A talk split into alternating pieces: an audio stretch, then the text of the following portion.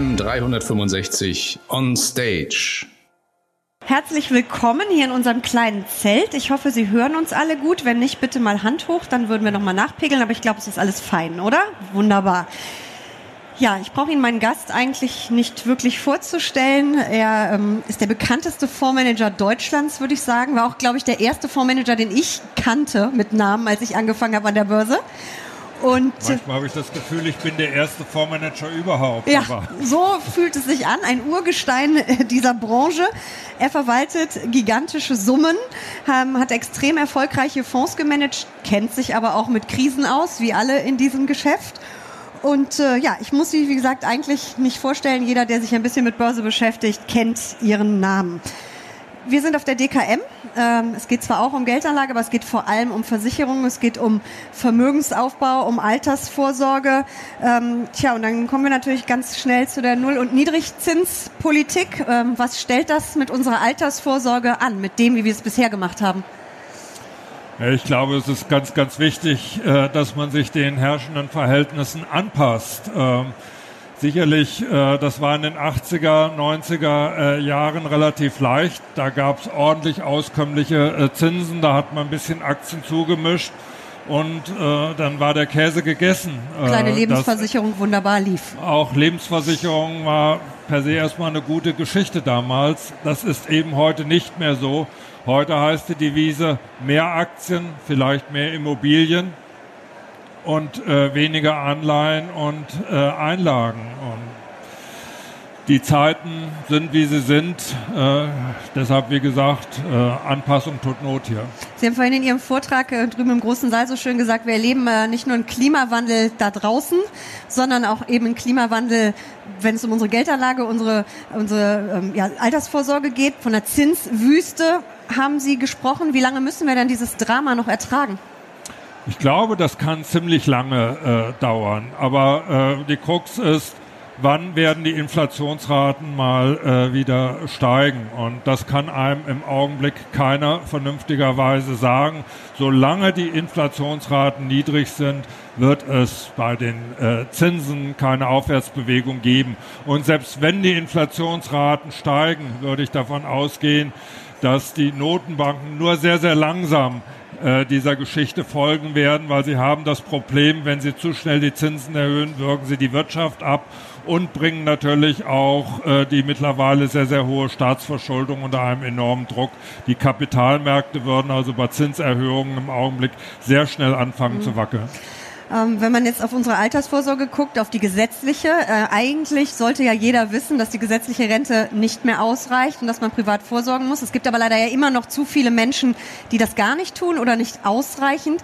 Jetzt gab es äh, am Montag einen Bundesbank-Monatsbericht und äh, die Bundesbanker haben mal durchgerechnet, was denn mit der gesetzlichen Rentenkasse passiert wenn nichts passiert und ähm, also wenn da nicht auch ein bisschen an Stellschrauben gedreht wird und die haben ja ein furchtbares Bild gezeichnet. Ähm, bis 2070 haben sie sich das angeguckt. Die Beiträge werden massiv äh, steigen bis Mitte 20 Prozent. Das, was wir am Ende rauskriegen, wird massiv sinken, nämlich nochmal um 20 Prozent. Äh, das muss doch jetzt eigentlich mal endgültig ein Alarmsignal sein. Leute, tut was.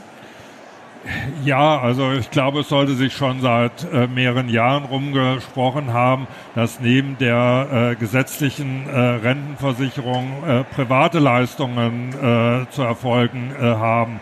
Das ist nicht völlig neu. Ich bin jetzt schon etwas skeptisch, wenn man äh, Prognosen bis 2017 äh, äh, vornimmt, denn wir sehen, was sich in den letzten 10, 20 Jahren entwickelt haben. Das hätte sich keiner, glaube ich, in der Zeit äh, für möglich gehalten. Da gibt es disruptive Entwicklungen. Äh, die stellen alles hinterher auf den Kopf. Also vielleicht wird es nicht ganz so schlimm kommen, aber ich glaube, man sollte sein eigenes Schicksal äh, selber in die Hand nehmen und sich nicht zu sehr abhängig machen von äh, äh, solchen äh, äh, Entwicklungen, die regulativ äh, bestimmt sind. Nun haben Sie vorhin auch so schön in Ihrem Vortrag gesagt, dass die Kunden, die Deutschen ja überwiegend ähm, falsch, haben Sie sogar gesagt, falsch investieren. Also wir haben immer noch zu viele Produkte, jetzt wollen wir natürlich hier keinem zu nahe treten, Lebensversicherung, Rentenversicherung, die wirklich mini verzinst sind, also eigentlich überhaupt keine Renditen oder Mini-Renditen bringen. Ähm, sehen Sie denn schon ein Umdenken und wie vor allen Dingen muss die Branche auch reagieren? Das ist ein ganz, ganz äh, wichtiges Thema. Also zumindest sollte man jetzt nicht an den Anleger rangehen und sagen, du bist falsch investiert. Das ist auch ziemlich negativ und er sagt, das heißt falsch investiert. Guck dir mal äh, 2000 an, guck dir 2008 an, als die Aktien in den Keller gegangen sind. Da war ich eigentlich damals richtig investiert und ihr wart falsch investiert. Wir haben DAX also Belehrungen, glaube ich, ist nicht äh, das, äh, was hier angezeigt ist, sondern äh, man muss mal äh, dem Anleger äh, klar machen, das äh, äh, oder ihn bei seiner Risikobereitschaft äh, packen. Also ich glaube, der Anleger ist nicht so dumm zu sagen, ich will überhaupt kein Risiko haben. Aber er sagt natürlich zu Recht, ich möchte auch noch ordentlich schlafen können.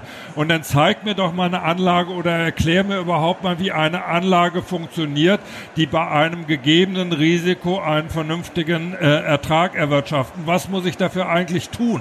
Ja, Bevor ich also gute Ratschläge gebe, glaube ich, geht es hier vor allen Dingen mal um Aufklärung. Mhm. Was bedeutet zum Beispiel eine gute Risikodiversifikation? Das bedeutet eben zum Beispiel nicht, nur in dem deutschen Aktienmarkt zu investieren. Ja, das bedeutet auch nicht nur drei Aktien im Portfolio mhm. zu haben und zu glauben, damit kommt man genauso gut wie der Aktienmarkt insgesamt. Oder also, 100 Prozent Aktien ist auch nicht der 100 Prozent Aktien ist sicherlich auch nicht das Richtige. Der möchte auch vor allen Dingen mal wissen, wie viel Prozent Geldeinlagen oder Spareinlagen brauche ich, um mein Lebensrisiko erstmal äh, äh, mhm. einigermaßen abzusichern?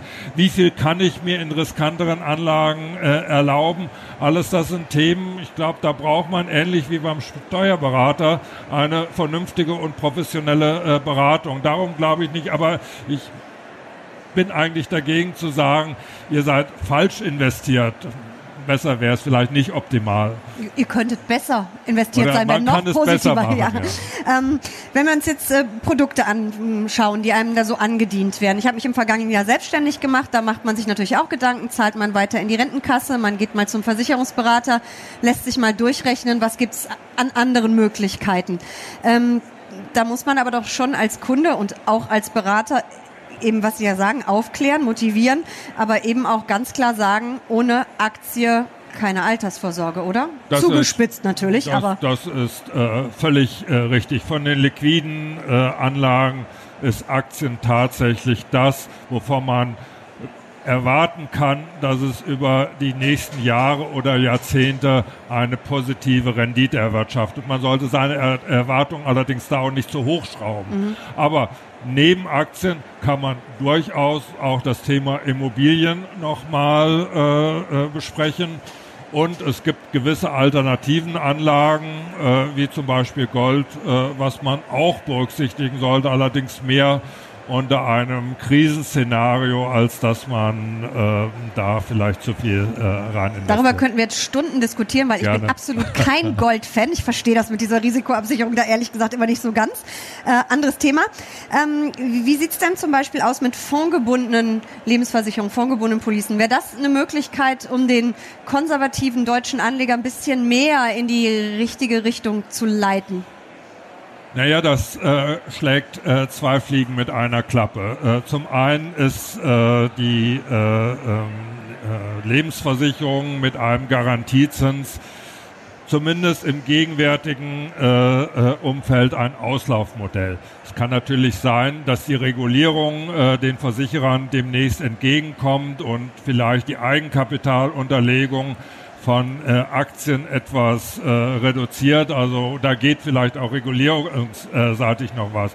Aber die fondgebundene Lebensversicherung entlastet äh, die äh, Versicherer, den Deckungsstock äh, der Versicherer und bietet durchaus eine ordentliche äh, Rendite. Und man kann sie maßschneidern auf das entsprechende Risikoempfinden der Anleger. Man kann äh, eine äh, fondgebundene Lebensversicherung rein auf Aktienbasis machen wenn man 20 Jahre Zeit hat, ist das keine mhm. schlechte Geschichte. Wenn man weniger Zeit hat, ist vielleicht ein etwas risikoreduzierterer äh, ähm, äh, Modell äh, durchaus äh, interessanter. Also da gibt es eine schöne Abstufung, die man vornehmen kann.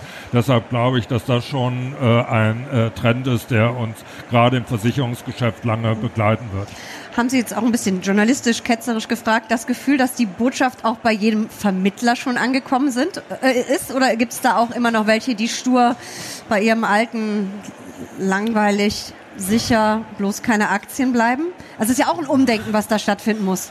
Nun, ich will mich hier mit den Kommentaren nicht in Teufels Küche äh, begeben. Wir würden es gerne ein bisschen streiten. A, äh, der Vermittler macht die Arbeit auch nicht umsonst. Das heißt, er muss natürlich auch sehen, dass seine Beratungstätigkeit und so äh, äh, honoriert wird, was ich aber glaube, bei beiden Modellen durchaus äh, gegeben wird.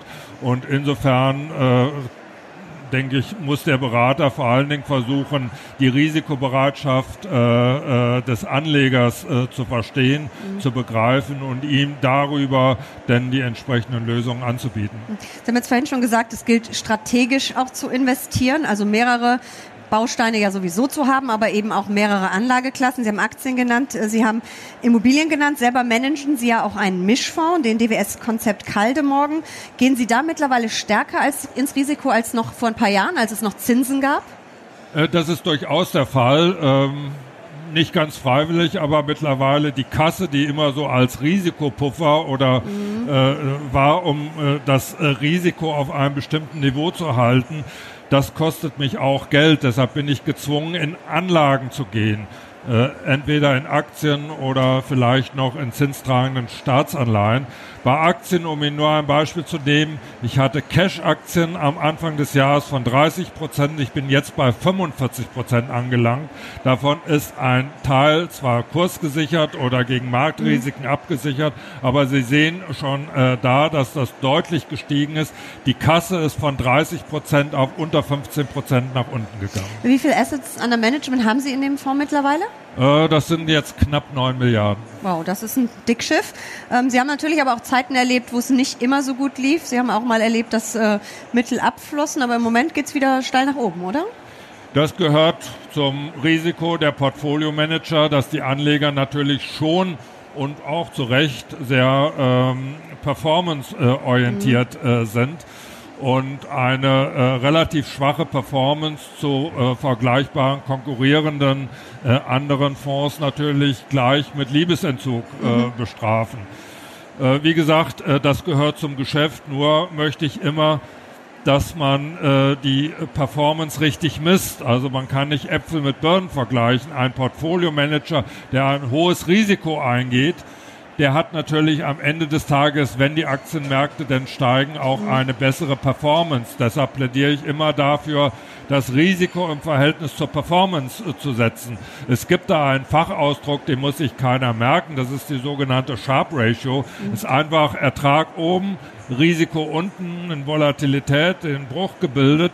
Wenn die über eins ist, dann hat man es zumindest geschafft, pro Einheit Risiko einen äh, ordentlichen Ertrag äh, zu erwirtschaften. Äh, mein Fonds hat im Augenblick eine Sharp Ratio über ein Jahr von 1,59. Damit gehört es zumindest über die mhm. letzten zwölf Monate zu eher den besseren äh, der Branche. Und ja, das ist vielleicht auch ein Grund, warum im Augenblick die Mittelzuflüsse natürlich wieder sehr ordentlich sind. Ähm, und Sie haben ja auch ein Risikobudget, einen maximalen Verlust, der möglich ist von 10 Prozent. Das ist ja auch nicht so viel, wenn man sich anguckt, wie die Märkte teilweise schwanken. Aber das ist natürlich auch genau diese Nummer mit Chance und Risiko. Jemand, der natürlich viel stärker ins Risiko geht, geht nach oben stärker mit, fällt aber auch stärker, während bei Ihnen bei 10 Prozent, auch wenn die wehtun, Schluss ist, aber ein DAX. Ja, nur, also, äh, nur um hier nicht den falschen Eindruck äh, zu erwecken, das ist ein sogenanntes Risikoversprechen und keine Garantie. Es kann schiefgehen, aber äh, Sie können äh, glauben, wir treiben einen sehr starken Aufwand, um diese mhm. Risikoversprechen zu erfüllen. Denn ich kann mir durchaus vorstellen, wenn man sie einmal bricht, was dann los dann, ist. Hat man das Vertrauen der Anleger äh, leider verloren. Ja, aber ansonsten glaube ich, ist das genau das, was der Anleger möchte. Aus vielen Gesprächen äh, in der Vergangenheit habe ich immer gehört, klar müssen wir Risiko eingehen, ich trage auch mal Verluste, aber zweistellig geht gar nicht. Mhm. Und, und, es geht ja auch äh, um die langfristige Rendite, gerade wenn man eben über langfristigen Vermögensaufbau spricht, über Altersvorsorge. Ich finde das Wort Altersvorsorge immer so unsexy, weil alt sein will ja keiner. Ich rede dann lieber von langfristigen Vermögensaufbau. Ähm, was haben Sie da für eine langfristige Rendite? Wie lange gibt es den Fonds jetzt? Seit gut zehn den Jahren? Gibt es jetzt neun Jahre. Neun Jahre. Ja. Was haben Sie für eine durchschnittliche jährliche Rendite? Äh, die durchschnittliche Rendite dürfte mittlerweile äh, im Durchschnitt wieder etwas über 5% äh, liegen. Netto natürlich nach Abzug aller Kosten, das, das ist auch immer äh, ganz, ganz wichtig. Dieses Jahr liegt sie mal bei 10% und ähm, ich glaube, wir hatten noch mal ein Jahr mit 11 Prozent. Also man sieht, es mhm. schwankt sehr stark, aber von den gesamten Jahren gab es nur ein Jahr und leider Gottes am Jahresende letzten Jahr mit einem kleinen Verlust. Also insgesamt, glaube ich, äh, zeigt das, dass wir im ruhigen Fahrwasser schwimmen. Man sollte allerdings äh, weder vom Aktienmarkt noch von solch einem Fonds erwarten, dass zweistellige Renditen die Regel sind. Also das sind eher wirklich die Ausnahmen.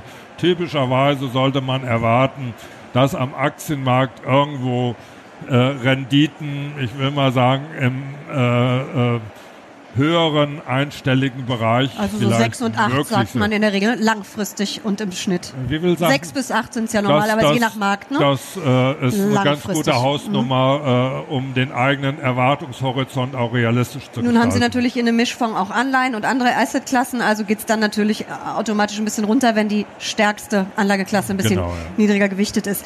Ähm, Sie haben vorhin in Ihrem Vortrag auch so schön gesagt, dass Sie quasi ähm, einen Fondsmanager haben, das sind Sie. Und dann haben Sie auch noch einen Risikomanager und Sie spielen sich quasi die Bälle zu, reiben sich auch manchmal aneinander. Wie muss ich mir das vorstellen? Was passieren da für Diskussionen, auch gerade in so Zeiten wie jetzt? Naja, zumindest gibt es einmal äh, die Woche äh, die Stunde der Wahrheit, wie wir das nennen. Dann äh, setzt der Risikomanager äh, und die Portfolio-Manager sich zusammen und der Risikomanager zeigt mal, was alles schiefgegangen ist im Portfolio und äh, zeigt natürlich vor allen Dingen auf jene Positionen, die seines er äh, Erachtens ein sehr hohes Risiko mhm. haben und äh, einen im Vergleich entsprechend niedrigen Ertrag und guckt auch, äh, ob wir handwerkliche Fehler begangen haben. Viele Portfolio zum äh, Portfolio-Manager machen zum Beispiel den Vorteil, sie kaufen eine Aktie, sehen, die Aktie fällt. Das kann passieren. Passiert jedem. Den Fehler, den man mal machen kann, ist, man kauft nach. Sollte man nie machen. Greifen niemals in ein fallendes Messer. Bitte? Niemals in ein fallendes Messer greifen. Ja, aber man hat sich ja offensichtlich geirrt und dann sollte man nicht den Dickkopf haben und sagen und äh, das geht so schön, dieses Wort, wie heißt das im Englischen? If you're in trouble, double. Mhm. Sollte man nicht machen. Und genau solche Fehler muss ein äh, Risikomanager natürlich aufzeigen.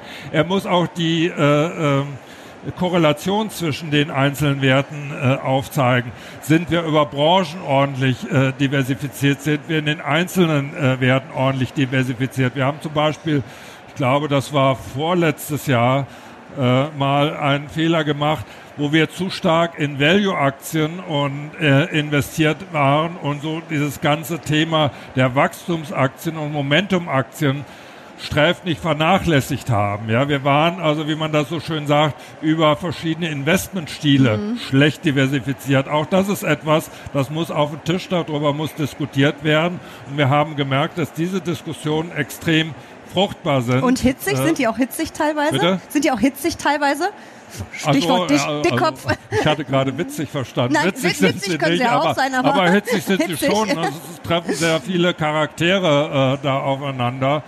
Aber ähm, ich glaube, man muss sich schon äh, sehr gut auch menschlich verstehen mhm. in so einem Team, um sowas aushalten zu können. Jetzt haben Sie gerade schon angesprochen, die äh, unterschiedlichen Investmentstile. Ähm, ähm, das ist ja wirklich äh, ein Phänomen. Value hat jahrzehntelang eigentlich als erfolgreichste oder einer der erfolgreichsten Anlagestile überhaupt ähm, Aber das gegolten. ist schon lange her. Es ist schon lange her. Ja. In den vergangenen zehn Jahren hat das überhaupt nicht funktioniert. Im Gegenteil, da waren es dann eben Growth, die ganzen Fangaktien und Co. Ähm, ich höre seit Jahren jedes Jahr wieder, allerdings auch immer von denselben Value-Managern, Value steht vor dem Comeback. Haben Sie das dann im vergangenen Jahr auch gedacht? Oder? Nein. Aber ich habe mit vielen Value-Managern gesprochen, weil ich glaube, manche wissen überhaupt nicht, was Value eigentlich ist oder was Value-Aktien tatsächlich sind. Klären Sie uns auf. Also, Value-Aktien bestehen aus einem Cocktail von ganz unterschiedlichen ähm, äh, Parametern, Größen. Eine Value-Aktie besteht aus Dividendenaktien, also je Dividenden, äh, je höher die Dividendenrendite, desto mehr Value. Mhm. Das macht Sinn. Aber äh, dann kommt zu einem weiteren äh, Drittel das sogenannte Kursgewinnverhältnis dazu. Je niedriger, desto besser. Und last not least kommt das sogenannte Preis-Buch-Verhältnis dazu. Äh, je äh, höher das Buch und je niedriger der Preis, desto besser. So, und aus diesen drei Komponenten wird eine Value-Aktie äh, bestimmt. Und das funktioniert überhaupt nicht. Was gut funktioniert, sind Dividendenaktien. Wenn man diesen Faktor alleine äh, äh, isoliert, muss man sagen, dass sie über einen längeren Zeitraum durchaus den breiten Aktienmarkt outperformen. Funktioniert also.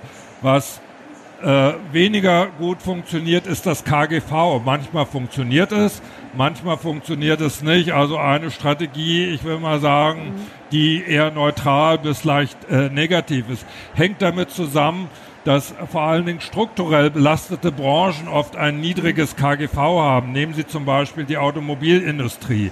Die haben sensationell niedriges KGV. Finanzaktien in Deutschland. Finanzaktien äh, in Deutschland. Ähm, mhm. Das hat seinen Grund. Deshalb sollte man, äh, glaube ich, äh, sich nicht blenden lassen. Möglicherweise werden die in Zukunft noch sehr, sehr viel weniger verdienen und dann äh, geht eher äh, das KGV äh, nach oben, äh, ohne dass die Kurse nach oben gehen. Also das funktioniert nicht. Und was überhaupt nicht mehr funktioniert, ist das sogenannte Preis-Buch-Verhältnis. Wenn es danach ging, müssten Sie nur noch Banken kaufen, die oft teilweise deutlich mhm. unter dem Preis-Buch-Verhältnis äh, handeln. Äh, das Preis-Buch-Verhältnis funktioniert aber alleine schon äh, deshalb nicht, weil Übernahmen äh, äh, gemacht werden äh, mit hohen Schulden und dann kauft man ja nicht nur das Buch, sondern auf dem Buch das sogenannte Goodwill, was aber nachher beim Preis-Buch-Verhältnis wieder abgezogen wird. Klingt ein bisschen kompliziert. Das heißt, Sie haben äh, äh, Unternehmen mit einem sensationellen Preis-Buch-Verhältnis. Nur auch in Zeiten der Internetunternehmen guckt keiner mehr aufs Buch. Sie brauchen nicht ein großes, schickes Gebäude äh, ähm, mit äh, Fenstern und hohen Räumen, sondern äh, sie brauchen vor allen Dingen intellektuelles Know-how und das ist eben nicht im, pra äh, im Buchwert äh, und, drin. Ja. Und eine geile Story, um es also mal ganz klar zu sagen. Ja. Deshalb funktioniert Value nicht und ich glaube auch, Value wird deshalb nicht mehr funktionieren. Man sollte sich dann, wenn man äh, etwas konservativere Aktien haben will, tatsächlich mehr auf diese Dividendenstory mhm. äh, äh, ähm, konzentrieren und natürlich immer darauf achten, dass man nicht gegen den Wind segelt, also sprich strukturell belastete Branchen, wie auch immer, mhm. Das mögen Autos sein, Finanzindustrie äh, sein, können aber auch viele Industrieunternehmen sein. Engineering ist leider Gottes nicht mehr äh, so stark mhm. gefragt wie äh, Dienstleistungen dieser Tage. Das wissen wir alle aus unserem Geschäft. Gibt es bis hierhin Fragen an Herrn Kaldemorgen? Dann hätten wir ein Mikro für Sie. Möchte jemand? Dann Hand hoch. Oh, ganz viele Hände. Fangen wir vorne an und dann kommt das Mikro zu Ihnen. Ja, ja. Genau. Danke. Schön nah an den Mund bitte, damit wir Sie gut hören. Ja, geht Super, so? perfekt. Okay. Gut. Ähm, es gibt Gelder, die sind Cash. Und diese Cashgelder wollen in den Caldemont DWS. Die Frage ist jetzt, Zeitpunkt jetzt oder eine sehr gemeine Frage, noch eine Zeit warten und die Wahrscheinlichkeit ist höher, günstiger hineinzukommen. Die Volatilität haben Sie erklärt, das ist alles Risikomanagement, alles exzellent. Aber wir haben jetzt eine sehr interessante Woche. Und keiner weiß, was morgen für Kurse sind, das wissen wir auch alle. Aber rein vom Bauch her. Und Herr Kaltmann rein hat oder die Glaskugel nicht, nicht dabei. Es kommt sowieso das Geld, es ist nur die Frage wann. Also A, die Erfahrung äh, zeigt, es gibt nie den richtigen Zeitpunkt. Entweder sind die Aktien zu hoch Klassiker. oder äh, die Aktien sind zu niedrig und ja. in beiden Fällen mag man ungern investieren. Und ich habe immer einen Leitspruch, äh, der, glaube ich, jeder Investor beherzigen sollte, Zeit schlägt Zeitpunkt. Mhm. Sprich, äh, je länger man investiert ist, desto größer die Wahrscheinlichkeit, dass man ein positives Ergebnis hat. Selbst wenn man zum schlechtesten Zeitpunkt investiert, hat sich das noch immer über die mhm. Zeit ausgebügelt. Deshalb würde ich mir, sagen wir mal, nicht allzu viel äh, Gedanken machen. Ich kann mir sogar vorstellen, wenn jetzt irgendwann mal der negative Zins kommt, äh, auf äh, Sparguthaben. Äh, dann kriegen viele Anleger einen Schock und vielleicht ist dann gerade der falsche Zeitpunkt äh, zu investieren. Also vielleicht nicht doch ein bisschen vorher. Also China ist abgearbeitet, war in dem Seminar von eben sehr schön dargestellt. Ich fasse das mal so zusammen. Aber es geht mir um Brexit. Brexit. Ist jetzt der Kaldemorgen, Konzept Kaldemorgen so aufgestellt, dass er Brexit-mäßig deswegen ein Risiko extrem runtergefahren ist? Oder sehen Sie das gelassen im Sinne von, es ist die ewige also, Rummacherei und irgendwann haben wir Januar immer noch das Thema? Nein, also der Brexit ist sicherlich eines der Probleme, die mir am wenigsten schlaflose äh, Nächte bereitet. Damit ist eigentlich alles beantwortet. So, der Herr in der hellen Jacke, zwei Reihen dahinter, genau. Ja, wir hören Sie nicht. Wir, das ist sehr laut von außen. Ich habe nur eine Frage. Wie abhängig ist das Konzept Karl Morgen von Herrn Klaus Karl Morgen? Wie, viel, wie groß ist Ihr Team? Ähm, gut, äh, ich habe das Konzept damals aus der Taufe gehoben. Allerdings muss ich sagen, als wir das entwickelt hatten, waren genau die Kollegen, die heute mit mir äh, äh, sich um den Fonds und um andere Fonds kümmern, auch schon damals dabei. Also ich würde sagen, wir sind äh, von der Philosophie her ziemlich auf einer Wellenlänge. Und es ist wirklich manchmal erstaunlich, wenn einer von uns Entscheidungen trifft und man guckt nicht gerade mal auf den Schirm und man trifft vielleicht fünf Minuten später genau dieselbe Entscheidung. Das heißt, es hat sich ein gemeinsames Verständnis entwickelt, wie wir die äh, Kapitalmärkte einschätzen und wie unsere Reaktion äh, darauf ist.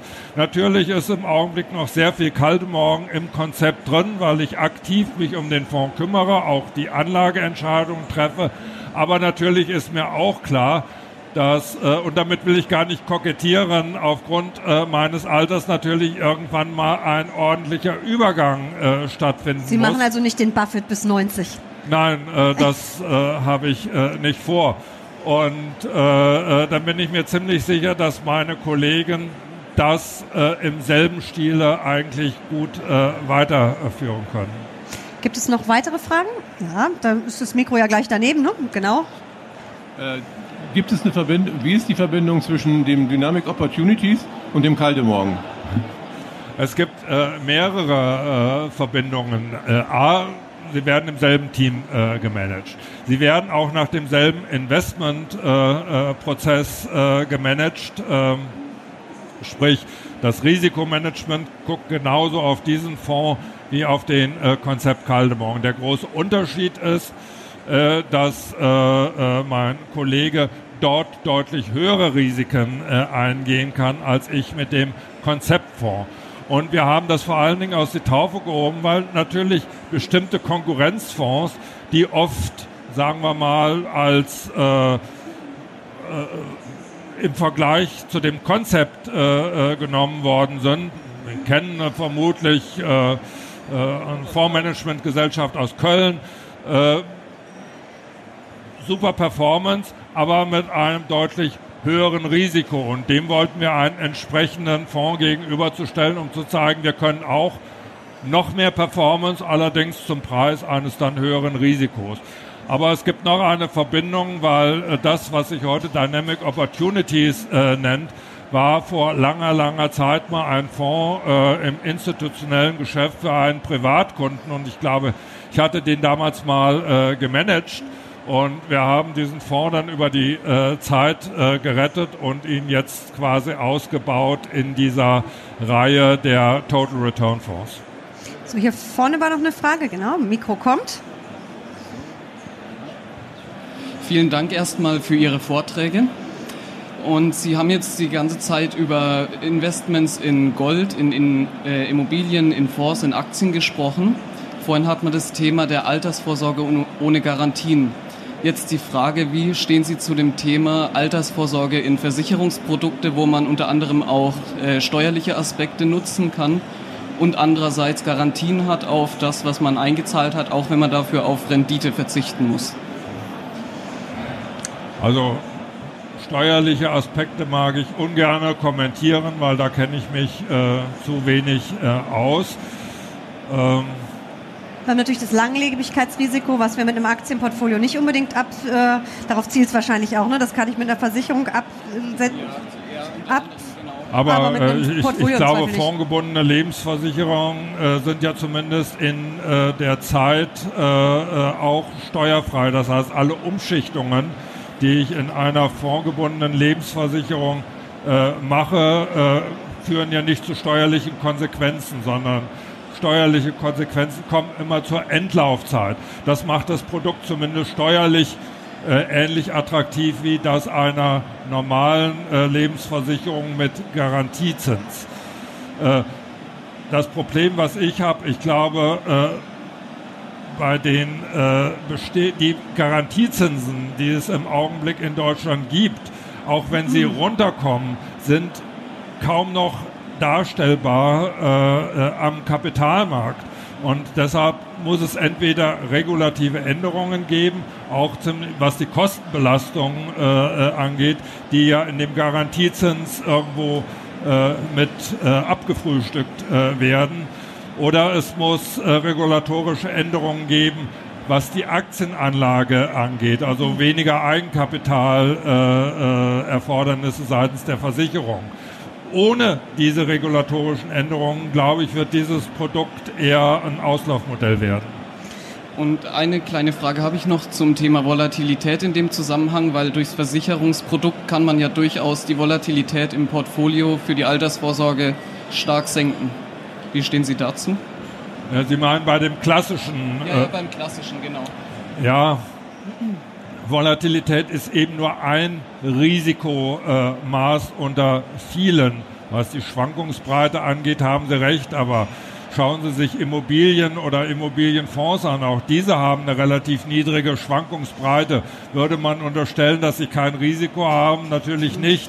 Also äh, man muss äh, sehr vorsichtig sein. Äh, Publikumsfonds oder äh, äh, Fonds in einer fondgebundenen Lebensversicherung leiden in Anführungszeichen immer dadurch, dass sie täglich bewertet werden und durch diese tägliche Bewertung hat man eben diese Volatilität. Das kann man nicht wegdiskutieren.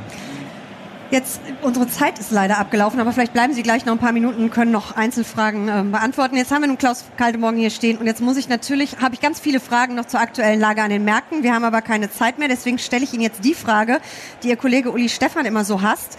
Die Märkte in den nächsten Monaten Daumen hoch oder Daumen runter? Oder ja. so schräg irgendwo hin. Jetzt, also Sie sind schon, schon sehr, sehr breit mit der, in den nächsten Monaten. Sagen wir, wir, wir können auch gerne bis zum Ende des Jahres oder bis Ende des nächsten Jahres, den Zeitraum dürfen Sie sich aussuchen. Ähm, das ist gemein, die Frage, oder? Ja, es ist, es ist schon gemein. Sie sind aber eher optimistisch, habe ich, ich, ich, ich versuche mal diplomatisch. Bitte. Ich habe mal letztes Jahr, da kann ich mich noch sehr gut erinnern, eine Kolumne geschrieben für das Handelsblatt. Und äh, da habe ich äh, die These gewagt äh, im Oktober, es war Ende Oktober, warum sich die Anleger jetzt entspannt zurücklegen können. Aua. Das hat wehgetan. Also es ging noch gut bis im November rein, nur im Dezember war es natürlich ja, aber da war vorbei die damit. Ja schon Und seitdem bin ich sehr, sehr vorsichtig mit solchen Aussagen. Aber ich, ich glaube, also die Wahrscheinlichkeit, dass wir eher äh, nach oben tendieren an den Märkten, erscheint mir größer zu sein als dass wir nach unten tendieren. Zwischenzeitlich für kurze mhm. Zeit Ausschläge, das weiß der liebe Gott, aber leider. Wir haben ja auch genug Themen, die dafür sorgen können. Herzlichen Dank von mir auf jeden Fall einen Daumen ja. hoch für das Interview. Vielen lieben Dank. Ich danke auch. Vielen Dank.